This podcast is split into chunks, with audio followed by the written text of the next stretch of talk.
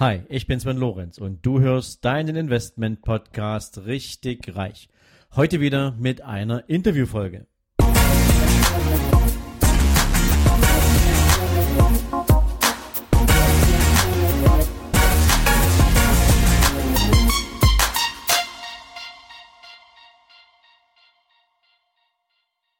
Hallo und herzlich willkommen zu einer neuen Interviewfolge in deinem Investment Podcast Richtig Reich.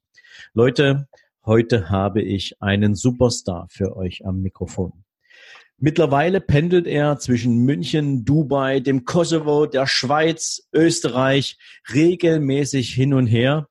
Er ist Top-Unternehmer und wenn ich die Zahl jetzt nenne, dann hat der ein oder andere von euch wahrscheinlich schon so einen ersten Eindruck davon, wen ich da haben könnte. Er hat mit seiner bisherigen Vertriebsstruktur in seinem ehemaligen Business mehr als 2,1 Milliarden Umsatz gemacht. Also die Zahl mit den neun Nullen hinten dran.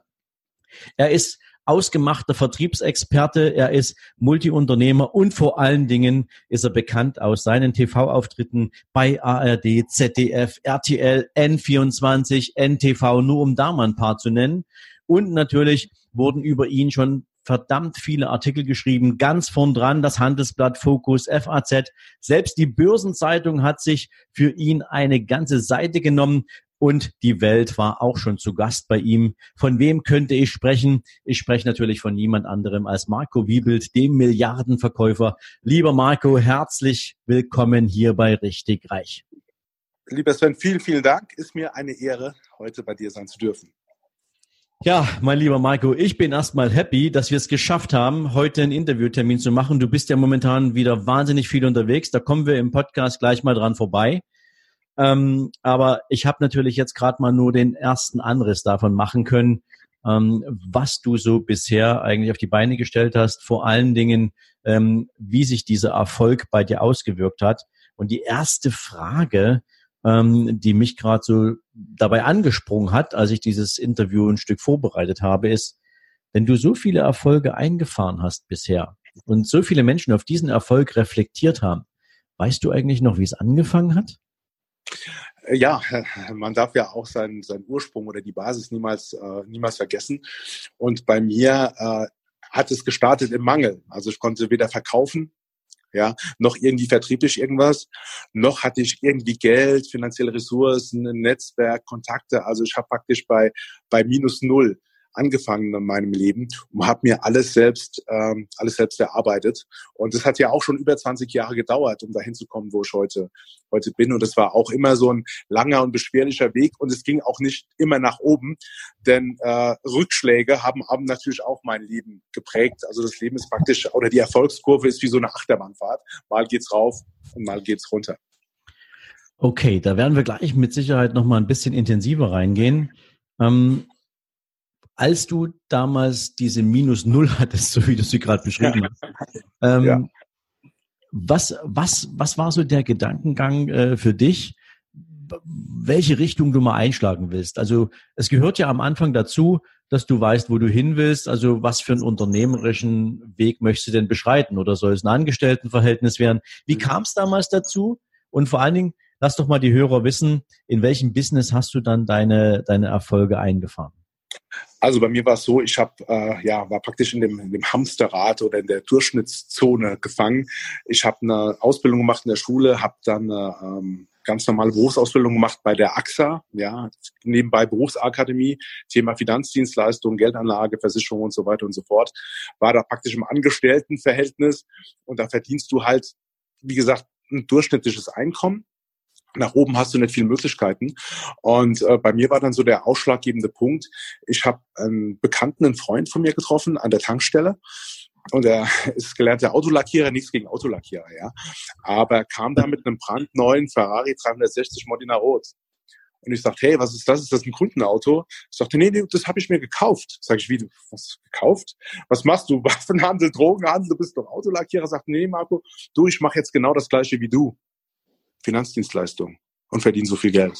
dachte ich, hey, das kann doch alles gar nicht sein. Wie, wie, wie funktioniert das ganze Ding? Also das hat mir schon mal die erste schlaflose Nacht ähm, beschert.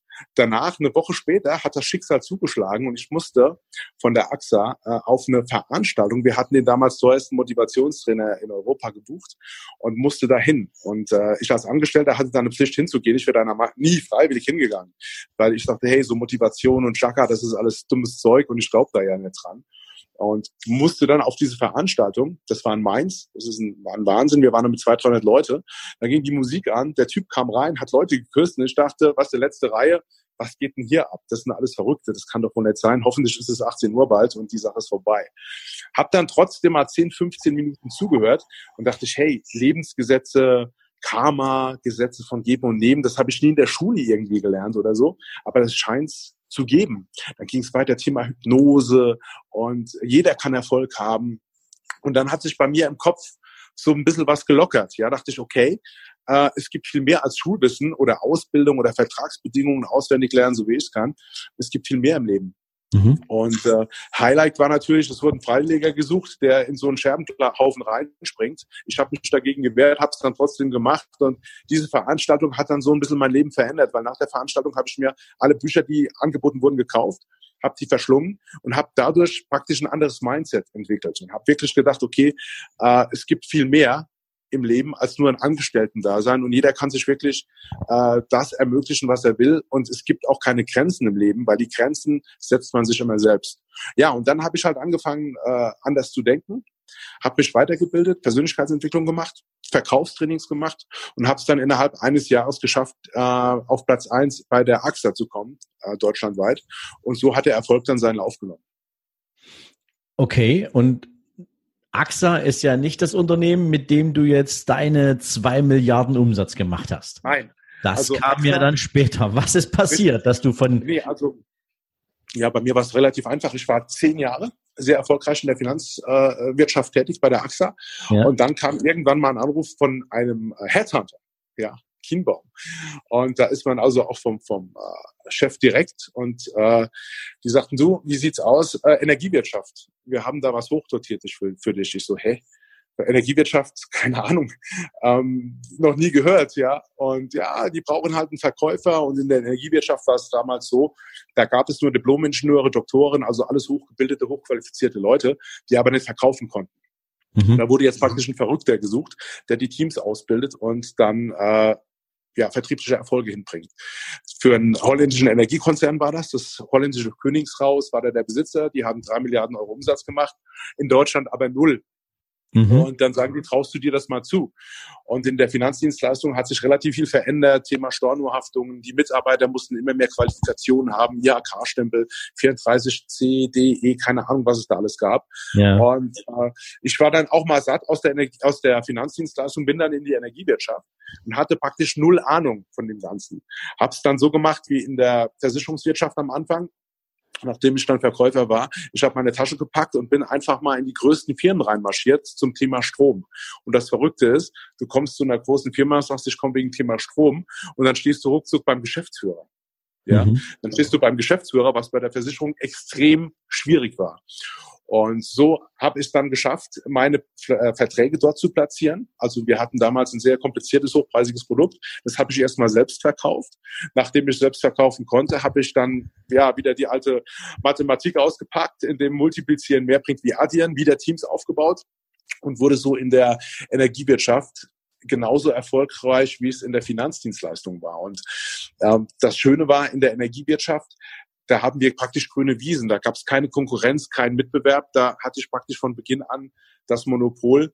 Und mein Ding war es, nicht nur Privatkunden abzuschließen. Ich habe Kunden wie Wirt abgeschlossen. Ja, früher gab es die Firma Praktika, McDonald's, SAP. Das waren alles meine meine Kunden, die ich selbst betreut habe.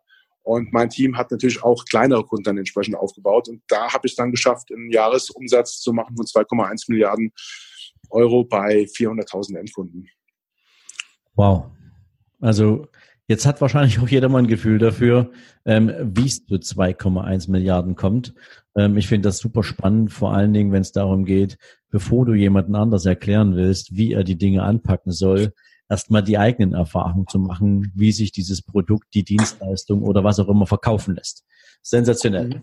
Ähm, Marco, du hast vorhin in so einem Nebensatz erwähnt, dass nicht alles auf diesem Weg wunderbar funktioniert hat. Du hast verschiedene Steine aus dem Weg räumen müssen. Du musstest gegen verschiedene Widerstände ankämpfen. Das ist ja etwas, was niemand wirklich erwartet, aber jeder weiß, dass es irgendwann im Laufe einer unternehmerischen Karriere so kommen kann. Ähm. Hast du mal so ein Beispiel dafür, wo du sagst, ja, sowas kommt relativ häufig vor, war auch bei dir ein Thema und vor allen Dingen, wie geht man dann in so einem Moment eigentlich damit um?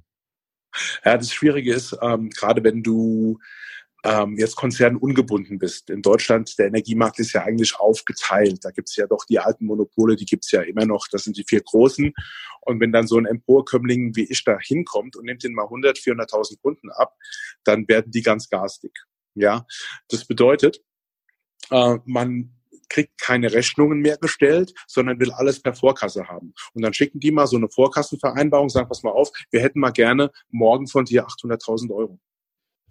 So, okay. und dann ist die Frage, hast du 800.000 Euro liquide? Natürlich mhm. hast du die nicht liquide, weil die Kunden zahlen ja immer am Ende des Monats und am Anfang des Monats will jemand äh, 800.000 Euro. Und dann denkst du auch, hey, du kannst den Laden absperren, weil du kannst die 800.000 Euro nicht bezahlen. Du kannst deine Energierechnung für die Kunden nicht bezahlen, weil der Kunde erst nachgelagert bezahlt. Ja, und dann gehst du zu allen Anwälten der Welt und sagst, nee, pass auf, Vorkassen sind nicht erlaubt, wir können eine einstweilige Verfügung machen, aber das dauert zwei Wochen. Ja, super. Ich brauche jetzt 800.000 Euro.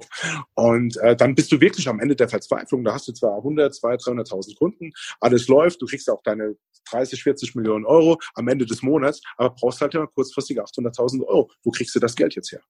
Ja, hm. das sind so Fragen, wo auch wirklich Existenz bedrohend ist, ja, weil die Mitarbeiter kannst du dann auch nach Hause schicken, wenn du die 800.000 Euro nicht bezahlen kannst. Ne? Ähm, aber trotzdem gibt's immer Mittel und Wege, ähm, aus so einer Situation wieder rauszukommen. Ja, dann sprichst du halt mal mit der Bank und sagst, Mensch, Bank, äh, du siehst jeden Monat, was da reinkommt, ich brauche mal ein bisschen Geld früher. Die Bank sagt, kein Problem, wir kennen ja deine Bonität, kostet nur x Prozent Zinsen. Und ich bin kein Freund der Banken. Äh, ich versuche das alles immer selbst zu finanzieren, weil wenn du dich einmal in die Hand der Bank begeben hast, wie gesagt, ich habe auch schon mal bei einer Bank gearbeitet, ja, dann hast du praktisch verloren. Und das sind mhm. so Situationen, wo man halt nie aufgeben darf und nach Lösungen suchen muss, proaktiv. Ja. Definitiv, ja. Und äh, na gut, ich sag mal, ich weiß ja ganz genau, wovon du sprichst. Ja. War ja viele Jahre selbst als Vertriebschef für eine große Bank unterwegs und ähm, du hast recht, natürlich, wenn du dich einmal in eine Abhängigkeit begeben hast, ähm, dann ist das auch sowas wie so eine wie so eine Drachenkralle um deinen Hals, ja. Die kriegst du ganz schlecht wieder gelöst. Ja. Ähm, Marco, um natürlich über viele Jahre auch so einen Erfolgsweg zu gehen wie du, ähm, da, das ist ja nicht so, dass das irgendwie so im Vorbeigehen passiert. Ähm, du hast schon ein paar Sachen angesprochen. Aber was sind denn so aus deiner, aus deiner Sicht für Menschen, die sich entscheiden, beruflich frei zu sein, ähm, so drei krasse Erfolgsfaktoren, wo du sagst, die haben dich immer getragen. Die waren in deiner persönlichen Lebenserfahrung diejenigen, die dich immer, egal in welcher Situation, nach vorn gebracht haben. Ähm, das Verrückte ist, Ben, das sind die einfachsten, das sind so Grundlagen, ja. Also du musst jetzt mhm. nicht besonders schlau sein oder intelligent oder einen Hochschulabschluss haben. Die treibende Kraft oder ähm, die Erfolgsfaktoren ist erster Punkt erstmal wieder Thema Wille. Willst du das wirklich? Gibst du dafür alles, ja? Gibst du dein Herzblut dafür? Das zweite Thema ist Thema Fleiß. Du brauchst kein Talent. Ich habe auch wenig, wenig, wenig Talente. Aber das Ganze kannst du mit dem Thema Fleiß kompensieren. Fleiß und Wille. Und natürlich, der dritte Punkt, kann auch jeder auf der Welt, Thema Disziplin. Steh morgens früh auf, ja, schedule, also plane deinen Tag, schlaf nicht bis um 10 Uhr, steh früh auf, nutze den Tag. Diese drei Dinge, also Wille, Fleiß und Disziplin. Das sind die drei Grundvoraussetzungen und ich bin der Überzeugung, jeder Mensch hat die auch. Bloß bei den meisten ist das alles so eingeschlafen oder die meisten haben keine Lust drauf oder wollen sich nicht quälen. Mit diesen drei Faktoren kannst du garantiert alles, was du willst, erreichen. 100 Prozent.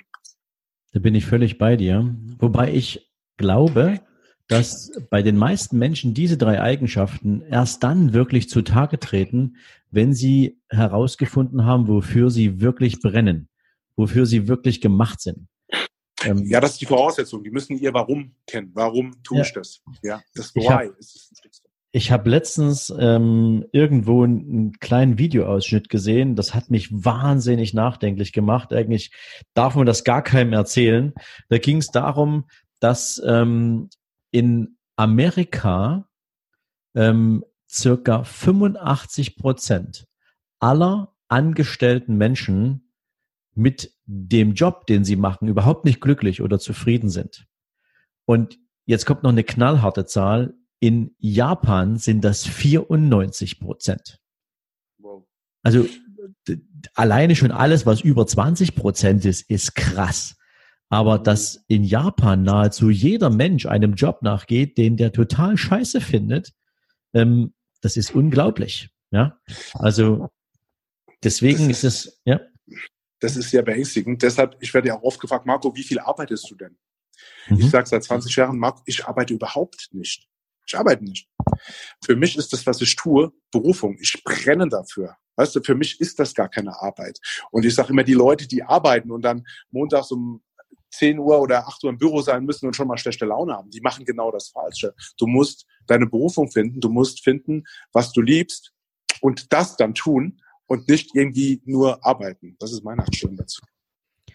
Großartig. Deswegen kommt natürlich die nächste Frage dann eigentlich auch direkt passend hinterher. Ähm, ja. Wenn du liebst, was du tust, dann ist es ja auch für dich gar nicht schwierig, ähm, dir dazu so ein richtiges Big Picture zu malen. Ähm, für die, die jetzt noch auf der Suche sind, wie wichtig ist denn aus deiner Sicht, Marco, eine Vision zu haben? Ein richtiges Zielbild, ein großes Zielfoto zu entwerfen? Du, ich sage immer, das, man muss riesige Ziele haben, ja, und diese Ziele müssen für andere Leute lächerlich sein sagen, ey, das schafft der nie. Ja, und das ist halt für mich auch immer wieder so ein Motivationsfaktor. Ich hatte letztes Jahr meine erste eigene Veranstaltung und Ziel war es, äh, 200, 300 Leute reinzukriegen. Ja, ich habe aber immer drauf geplant auf 2.000, 3.000 Leute. Also Ziel war 200. Ich habe im kleinen Kopf die 2.000, 3.000 gehabt und 1.400 Leute waren dann da.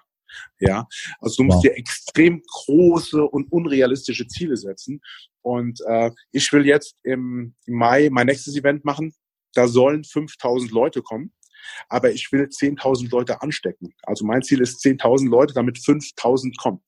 Ja, und äh, sowas gab es halt in Deutschland auch selten, der in der ersten Veranstaltung 1400 Leute rauszieht, die zweite Veranstaltung mit 5000 Leute und die dritte Veranstaltung machen wir im November mit 10.000 Leute. Aber du musst halt große Ziele haben und andere Leute belächeln dich, sagen, ey, das kriegst du nie hin, du hast doch keine Ahnung, wie soll das funktionieren. Wo ein Wille, da ist ein Weg und wir haben das Event in, vier, in sechs Wochen auf die Bühne gestellt und es waren 1400 Leute da.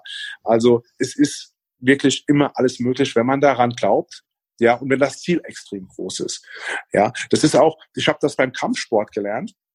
Wenn du dir vorstellst, du willst jetzt jemand auf die Nase hauen, dann darfst du ihm nicht auf die Nase hauen, sondern du musst dir vorstellen, du schlägst praktisch durch den Kopf durch und dann kommt der Schlag härter. Genauso ist es bei Zielen. Du musst dir ein extrem hohes Ziel setzen, ja, und äh, dann erreichst du das auch. Das ist ein sehr spannendes Beispiel, was du gerade gebracht hast. Ich kenne das jetzt nicht mit, mit der Nase. Ähm, ich kenne das aus äh, der NLP-Ausbildung, beziehungsweise auch von dem ein oder anderen Tony Robbins Seminar. Ähm, ja. Wenn du sozusagen über dich hinauswachsen willst, wenn du feststellen willst, für was bist du gemacht, wie weit kannst du gehen, ähm, dann gibt es diese Möglichkeit, du wählst dir aus verschiedenen dicken, wirklich echten Holzbrettern, wählst du dir das aus, wo du sagst, das traue ich mir nicht wirklich zu, zu durch, also durchzuschlagen. Und dann stellst du dir, dann hält jemand dieses, dieses Brett auf einem Holzbock fest und du lernst dir vorzustellen, dass du beim Durchschlagen dieses Brettes nicht auf dem Brett diesen Schlag beendest, sondern ungefähr 50 Zentimeter unterhalb des Brettes zum Stehen kommst. Und dann bist du in der Lage, diese Energie, die du hast, mit einer solchen Geschwindigkeit und einer solchen Fokussierung auf diesen 50 Zentimeter tieferen Punkt zu lenken, dass du auf dem Weg dahin das Brett zerstörst.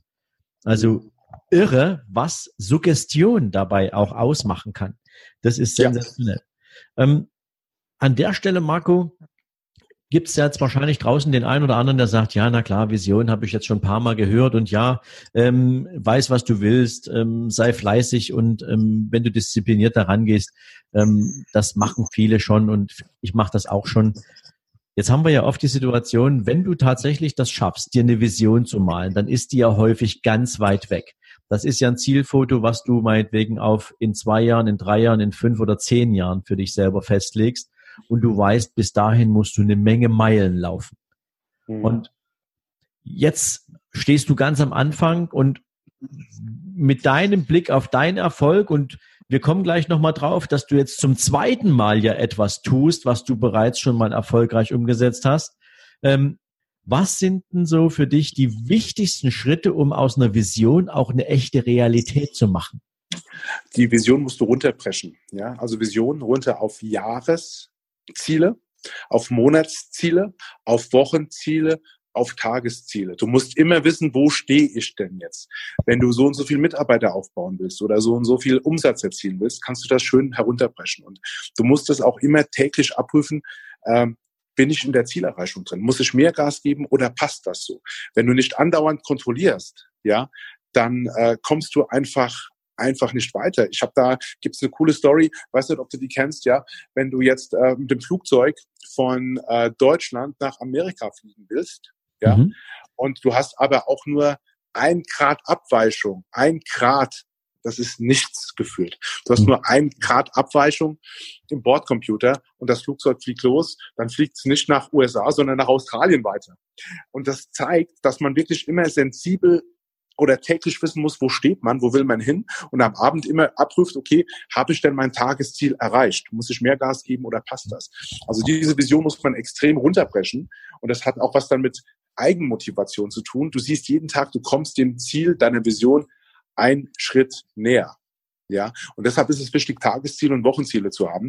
Weil wenn man nur Monatsziele hat und dann schludert man rum, man muss jeden Tag fokussiert an der Vision arbeiten und die Version sich auch immer wieder ähm, vor Augen führen. Man muss das Ding sehen, um das dann auch Realität werden zu lassen.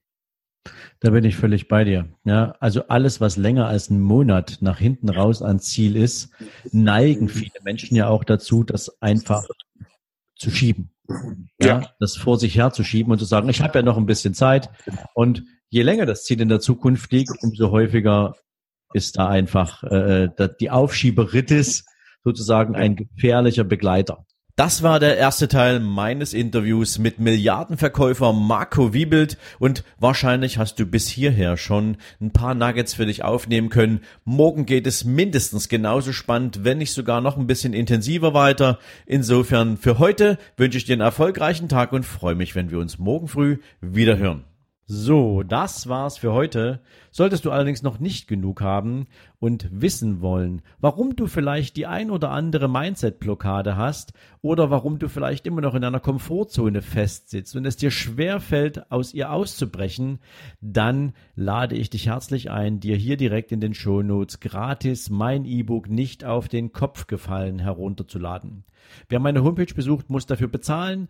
Dir als Abonnent meines Podcasts möchte ich damit natürlich auch auf meine Art und Weise herzlich danke Danke für deine Treue, für dein Abo sagen und dir damit natürlich auch gern Lektüre überlassen, mit denen du dich mit deinem eigenen Mindset ein bisschen intensiver auseinandersetzen kannst. Ich wünsche dir dabei natürlich viel Spaß, viel Vergnügen beim Lesen, hoffentlich natürlich viele coole Erkenntnisse und für den heutigen Tag wünsche ich dir natürlich jede Menge Erfolg und viel, viel Spaß. Ciao, ciao.